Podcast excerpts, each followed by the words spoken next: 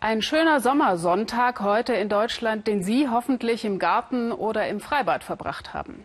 Angesichts der Hitzerekorde in den vergangenen Wochen kommt aber auch ein Thema wieder ins Bewusstsein, das wir in letzter Zeit fast schon ein wenig verdrängt hatten, der Klimawandel. In Bangladesch, genauer gesagt auf der Insel Bola im Indischen Ozean, verdrängt er möglicherweise schon bald die Menschen aus ihrem natürlichen Lebensraum. Markus Spieker erklärt uns, woran sie das jetzt schon spüren. Einen Moment Geduld, sind nur noch ein paar hundert Meter und da sind wir auch schon. Sieht das nicht paradiesisch aus?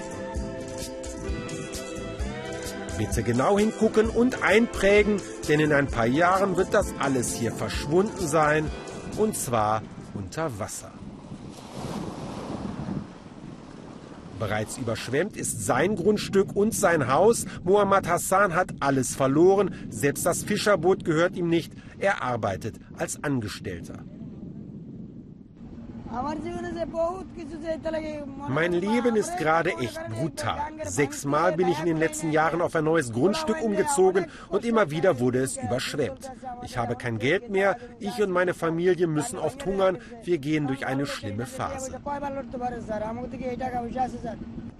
Hassan lebt auf Bola, der größten Insel des Landes. Sie befindet sich in einem riesigen Strom, der in den Ozean fließt und vom Himalaya kommt. Durch die Erderwärmung und die damit verbundene Gletscherschmelze steigt der Wasserspiegel hier bis zum Ende des Jahrhunderts womöglich um vier Meter. Verheerend für die Insel, die durchschnittlich genau vier Meter über dem Meer liegt, und katastrophal für die Bewohner. Uns wird andauernd von der Regierung versprochen, dass wir Hilfe bekommen, aber bis jetzt ist nichts passiert, man lässt uns einfach untergehen.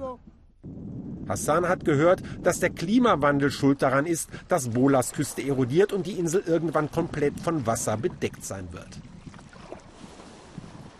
Er hat es von ihm gehört, Mizanur Rahman, der örtliche Umweltexperte. Mit seinem Verein Coast kümmert sich Rahman um die Opfer des Klimawandels, indem er sich die Probleme der Leute anhört und über neue Entwicklungen informiert. Meistens hat er keine guten Nachrichten. Die Häuser in der Nähe des Strandes sind nicht mehr zu retten, auch die Moschee hinter mir nicht. Die Fluten kommen mit einer solchen Wucht, dass die Moschee vielleicht schon in zwei Wochen unter Wasser steht. In den letzten zwei Jahren haben 20.000 Familien ihre Häuser und ihre Arbeit verloren und sind ins Innere der Insel gezogen. Seiner Kundschaft hinterher wird in Kürze auch dieser Ladenbesitzer ziehen. Ich habe schon ein Haus verloren und dann mit einem Kredit diesen Laden gekauft. In spätestens zwei Monaten muss ich hier auch raus. Aber mit welchem Geld sollen die Menschen einen Neuanfang bezahlen?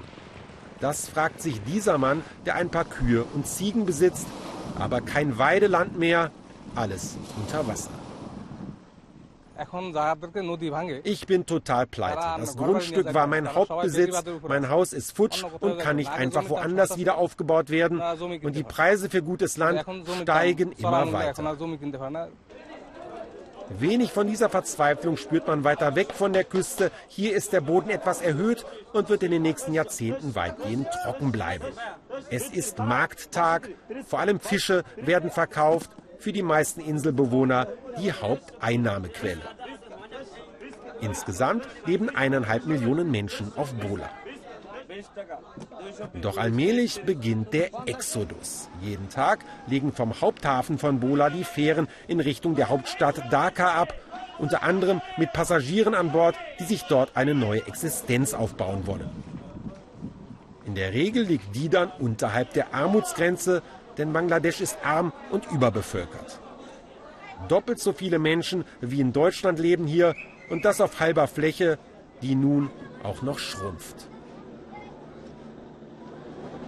Doch die meisten Menschen wollen ihr Vieh und ihre Äcker nicht aufgeben. Sie setzen ihre Hoffnung auf den Bau stabilerer Dämme, nicht wie derzeit aus Erde und Bambus, sondern aus Stein und Beton.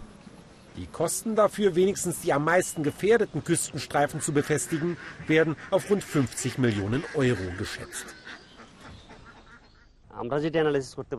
Wir haben zusammen mit Experten einen Plan entwickelt und der Regierung vorgelegt. Wenn wir das Geld bekommen und die Dämme befestigen, dann wird das die Dörfer dahinter zumindest eine Zeit lang schützen. Hinter dem Damm hat auch Fischer Hassan eine notdürftige Unterkunft gefunden, eine Bambushütte. Er lebt hier mit seiner Frau und seinen drei Kindern. Heute hat er gerade mal so viel verdient, wie es für alle fünf zum Sattwerden reicht. Was passiert, wenn auch diese Hütte geräumt werden muss, mag er sich gar nicht ausmalen. Am meisten Angst habe ich um meine Töchter. Wie finde ich jemanden, der sie heiratet? Wie finde ich Arbeit für sie? Ohne Bestechung kriegt man hier gar keinen Job und ich habe dafür kein Geld. Und wenn ich sterbe, wer kümmert sich dann um meine Töchter? Die Dörfler haben gehört, dass es irgendwo weit weg große Klimakonferenzen gibt und dass es dort auch um Hilfe für Bangladesch geht. Vielleicht, so hofft Fischer Hassan, kommt davon irgendwann auch bei ihm etwas an, bevor es zu spät ist. Ja, die Klimakrise trifft Bangladesch hart, obwohl das Land nur 0,3 Prozent der Emissionen ausstößt, die zur Erderwärmung beitragen.